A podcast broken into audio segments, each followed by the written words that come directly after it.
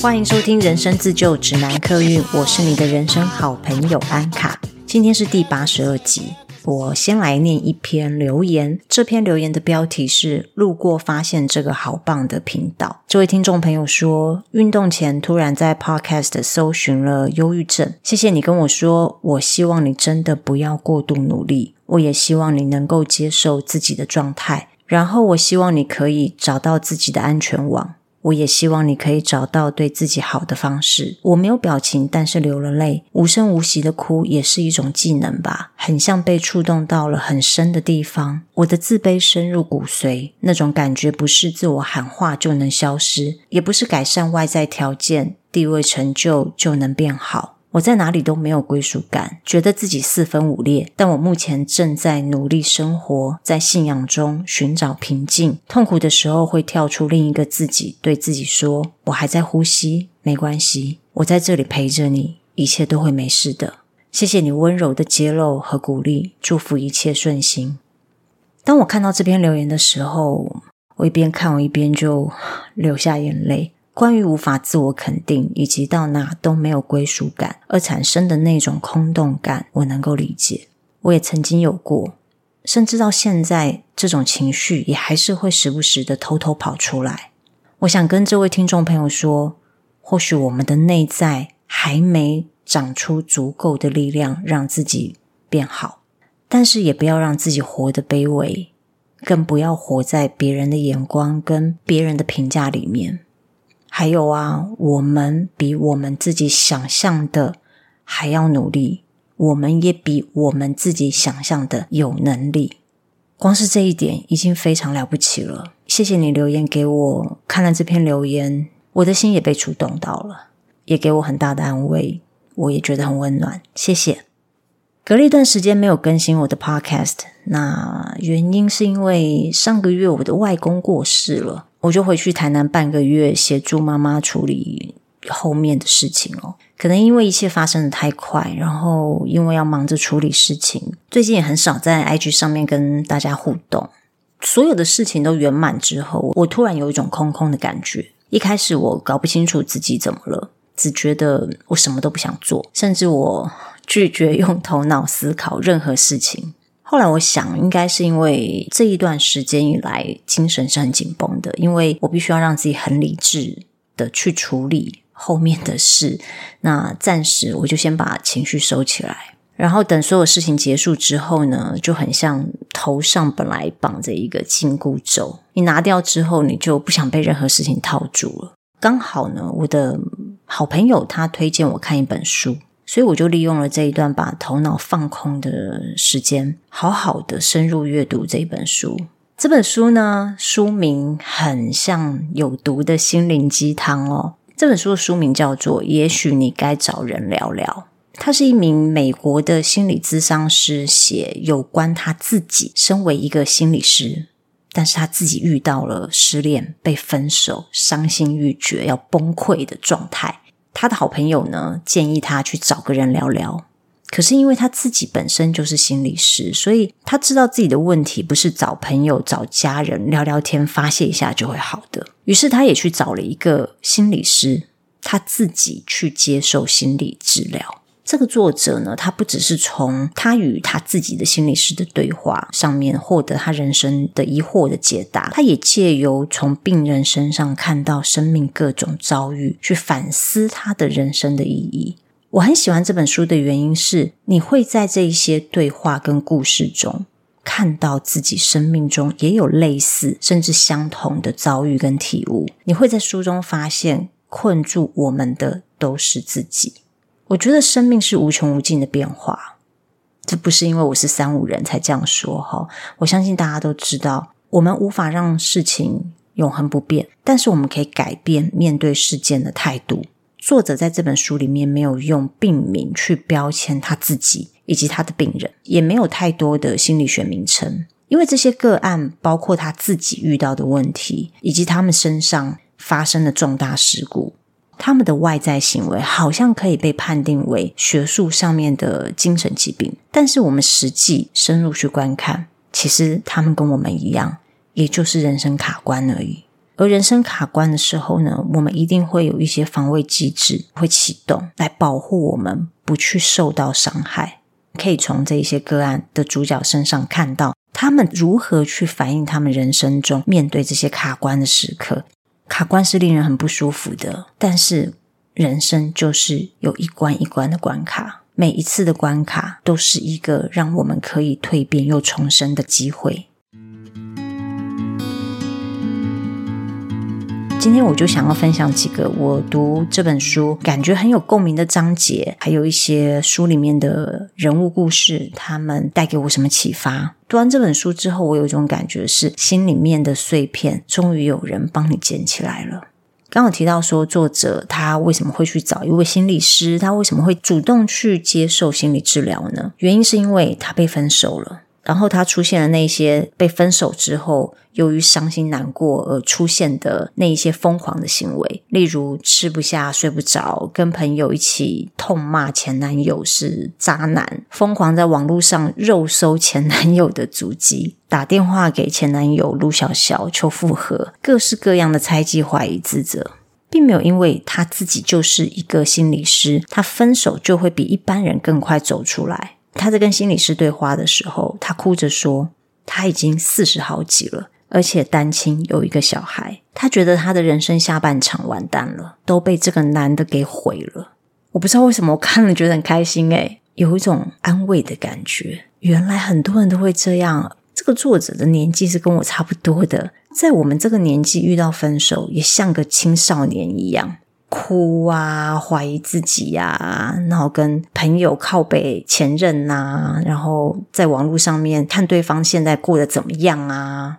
作者每一次去咨商的时候，他会写满对前男友的怒骂，一条一条的列出来，念给他的心理师听。分手之后这个阶段真真的很有趣哦。他说，分手没多久呢，他收到演唱会的票。原来是她自己在分手前买来要送给前男友的生日礼物。她说他们两个都好喜欢这个乐团，她也计划好要跟男朋友去听这个演唱会来庆祝生日。但是分手之后，她收到这个演唱会的票，她实在想不出来，除了男友，她还能跟谁去听这场演唱会。其实我也遇过类似的事情哦，我买了演唱会的票送给对方，结果没多久就分手了。演唱会的票也不是很便宜，那到底还要不要去呢？如果要去，要跟谁去呢？其实跟谁去都不会觉得开心的，这注定是一场伤心的演唱会，所以最后我也是没去。作者其实很真诚，他没有因为他自己是一个心理师，所以他就隐藏了他很人性化的那一面哦。通常市面上很多心理师写的书都偏向精神分析跟理论，而不会有站在自己的角度，身为一个心理师，他的内在心理到底是怎么想的。那这本书作者就是。很直白的告诉你他在想什么，他的人生遇到了什么事情，就跟我们一样是普通人，不会因为他是心理师，所以他的心理比别人都还要来得健康，他就不会生病。有一次呢，他又去心理咨商，他就跟心理师说，他看到前男友在推特发了一张美食照片，他好生气，好愤怒。分手之后，他这么的痛苦跟难过，可是为什么只有他痛苦跟难过？前男友怎么可以这么快就走出分手的伤痛？作者的心理智商师叫做温德尔，温德尔就跟他说：“看起来你是为了现在发生的事情难过，但其实你也是在为了过去和未来难过。你失去的不只是现在的关系，你也失去了未来的关系。我们心中其实每分每秒都在创造未来的幻想。”作者之所以现在会这么痛苦，不只是因为这个分手引发了他过去的伤痛，也让他觉得他在心中幻想的那些未来已经瓦解了。事实上是前男友的未来已经展开啦，可是他却还停留在过去。温德尔跟他说：“如果你想让自己活在现在，你就必须接受你已经失去原本在心中创造的未来。”也就是说，你跟他一起创造这个未来不会发生，这是一个事实，你必须要接受它了。我们一定都有过这样的经验，不论是和平分手，或是拉黑对方分手，分手之后，你都会有一段戒断期，你依然活在两个人的过去回忆里。我们会做什么事呢？我们会偷偷去看对方动态。为什么我们要去看对方动态？一方面是你想知道他现在在干嘛；二方面是你看着他的动态，你会觉得好像这个人没有离开你。我还是看到他的日常啊，一切都跟以前一样，没有改变。你只要看到他，你就会有个熟悉的感觉，而这个熟悉的感觉会带给你安全感，而你就可以依赖着这个安全感活在过去，因为对于未来你是恐惧的。你如果让自己还能够活在过去，你就不会因为需要迈向那个未知的未来而感到恐惧。其实，不论对方心中是否放下这段感情。他的动态其实就说明了，我愿意往前走了。既然对方愿意往前走，而你呢？你愿意往前走向没有他的未来吗？如果你现在还在追踪前任的社群，请你删掉吧。请你少花一点时间在前任的未来，多花一点时间在自己的现在。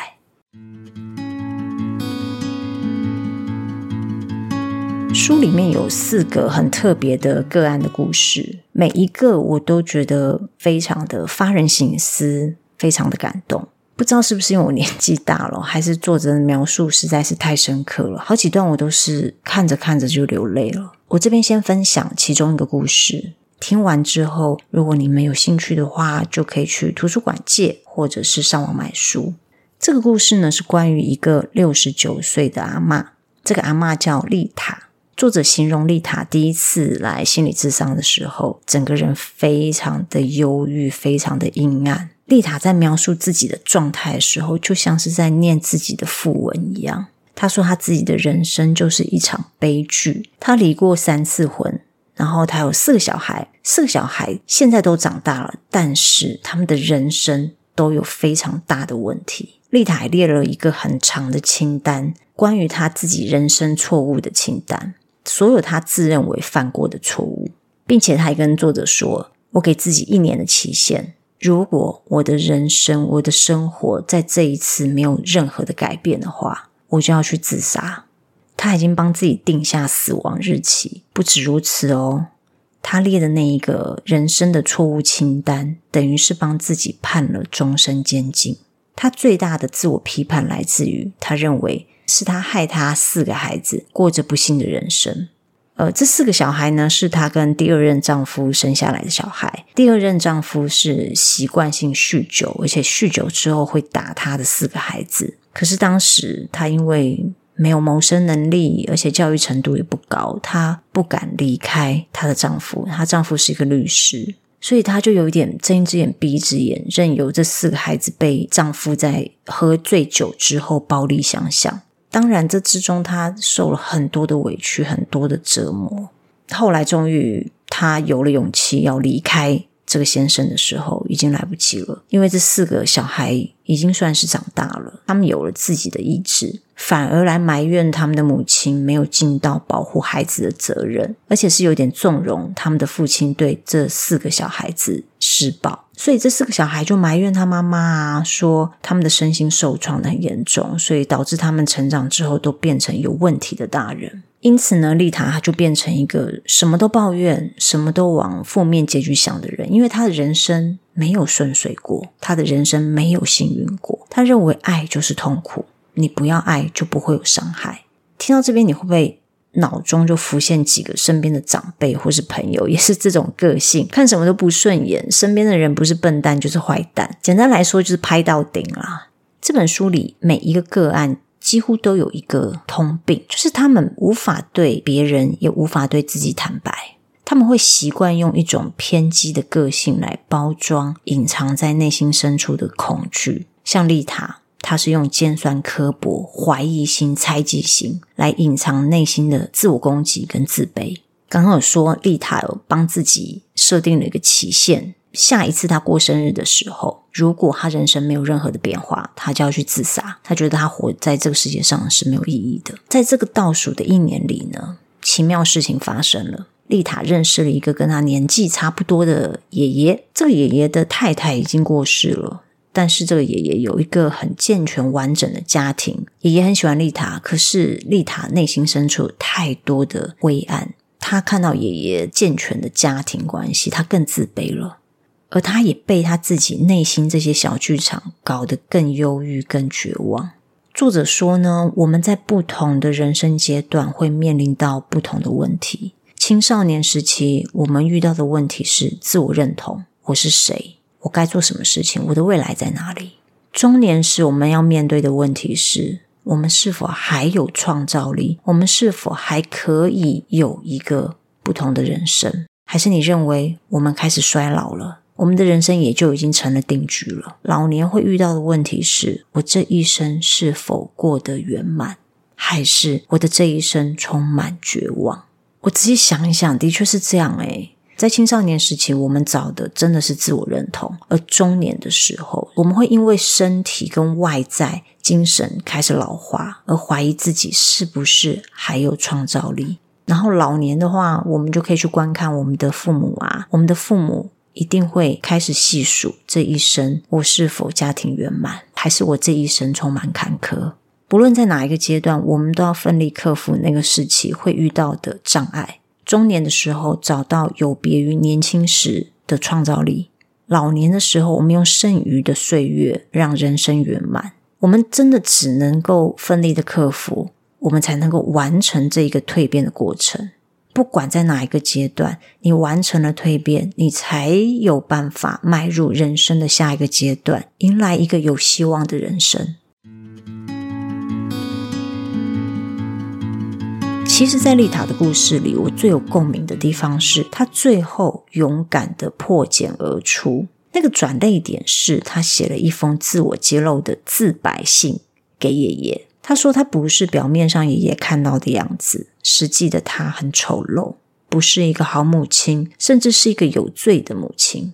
她也坦诚面对丈夫的暴力，她很懦弱，造成孩子们的心灵创伤。孩子实际上是痛恨自己的母亲的。这样的他没有资格，也不值得拥有爱。虽然这一封信是写给爷爷的，但其实这封自白信也是写给丽塔的小孩的。丽塔把这封信念给作者听，作者听完之后，他说：“他多么希望每个成年人都有机会聆听上一代的声音，听他们剖开自己，完全摊开自己的脆弱，从自己的角度描述往事。”唯有这个方法，才能让我们重新认识我们父母的人生。这让我想到我的母亲。我说过，我是在家庭暴力下长大的小孩。我的爸爸不会动手打我，但是他会对我妈妈暴力。我很感谢我妈妈没有像丽塔一样，等到小孩子长大了，才有勇气带小孩子离开暴力。但是我相信，在他备足勇气离开之前，他绝对经历过丽塔的煎熬。他绝对是害怕一个女人没有学历、没有财力支援，娘家又很贫穷，她要如何把我养大？我记得去年还是前年，有一次我们开车经过一个公园，我妈妈不小心说溜嘴说：“呃，她以前送我去幼稚园之后呢，都会来这个公园坐一下。”我妈不是一个会坐在公园里的人，所以我就问她说：“你来公园坐着干嘛？”然后她支支吾吾的跟我说。就那个时候跟你爸吵架，心情不好，所以早上送你去幼稚园之后就过来坐一下。言下之意就是他避免单独回家遇到我爸，怕他会趁家里没有人的时候对他施暴。我当下真的很心疼哎。小时候我觉得妈妈跟我的关系很疏离，我感觉到她表面是没有情绪，但是她内心是有情绪的。可是一个小孩子不会懂得。怎么跟妈妈沟通，也看不出来到底妈妈表面上看起来平静，而内心里面那个波涛汹涌是什么东西？当我还小的时候，我就只能小心翼翼的在她身边，自己照顾好自己的情绪。关于这一点呢，我长大成人之后，我对她都是有埋怨的，就像丽塔的小孩一样。当我们站在自己的角度时，我们只会看到自己的委屈；但是当我懂得站在妈妈的角度看她的生命故事的时候，我才终于跟自己心中的愤怒和解。所以，当我看到这一段故事的时候，我心里有满满的感触。丽塔的故事给了我一个机会，让我能够换位思考，换到妈妈的角度、妈妈的立场去思考她的人生。透过理解对方，我们也才能够跟自己心中受伤的那一块和解。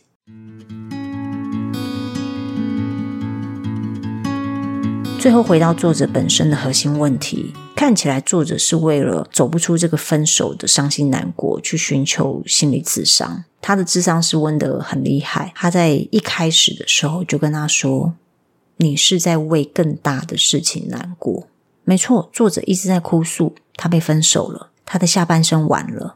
但老实说，跟一个人分手，真的下半生就没救了吗？我也曾经有过这样的想法。我当时想说，我再也找不到一个如此了解我一切的人。以后如果有了新对象，可是这个新对象再也不会有机会跟我已经过世的猫相处。但只是因为这样子，人生就再也没有希望吗？再也不会有快乐的时光吗？当然不啊。所以这个背后一定有更大的难过。花了好久的时间，作者终于卸下他的心防，他终于开始对他的心理师自我揭露。他告诉温德尔，那个更大难过是什么？是作者跟出版社签了约，答应要写一本关于快乐的书，但是他打从骨子里根本不想写，却没有勇气拒绝，就一直拖着。还有就是他得了一种检查不出来的怪病，他很担心他的儿子会变成没有妈妈的小孩。还有一个更大难过是，他的爸爸有心脏病，而且年纪大了。他爸爸开始慢慢的在跟他告别，所以他是用忙于投入分手的难过来逃避这所有的一切，来逃避与出版社的合约，逃避儿子的教养，逃避他自己的死亡，还有逃避他至亲的死亡。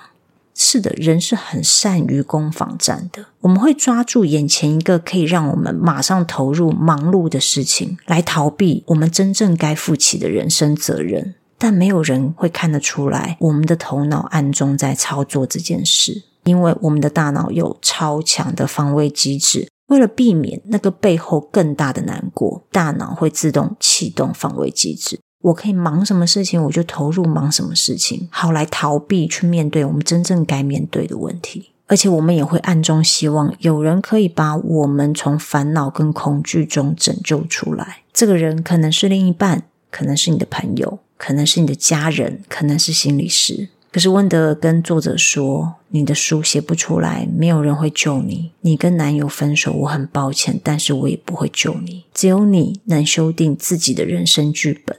当你愿意让别人看见内在真实的恐惧，当你愿意自我揭露的时候，更大的体悟、更深刻的改变才会发生。”好，今天就跟大家分享。我读这一本书，也许你该找人聊聊的读后心得。这段时间，我靠着这本书，终于把我的情绪活络回来了。嗯，我很推荐大家看这本书哦，不要因为它的书名还有它很厚一本就放弃它。就是工商服务的时间啦，老听众你们就以下省略吧。那新的听众，如果你今天听的这一集你很喜欢的话，那麻烦你帮我到 Apple Podcast 或者是 Spotify 留言评分。如果你想跟我互动的话，我有 IG，我有 Facebook，都会把它留在资讯栏里面。欢迎你来追踪我，欢迎你来加入我的社团跟我互动。进入秋天了，天气变冷了。希望你们出门都能够多加一件衣服注意一下天气的变化。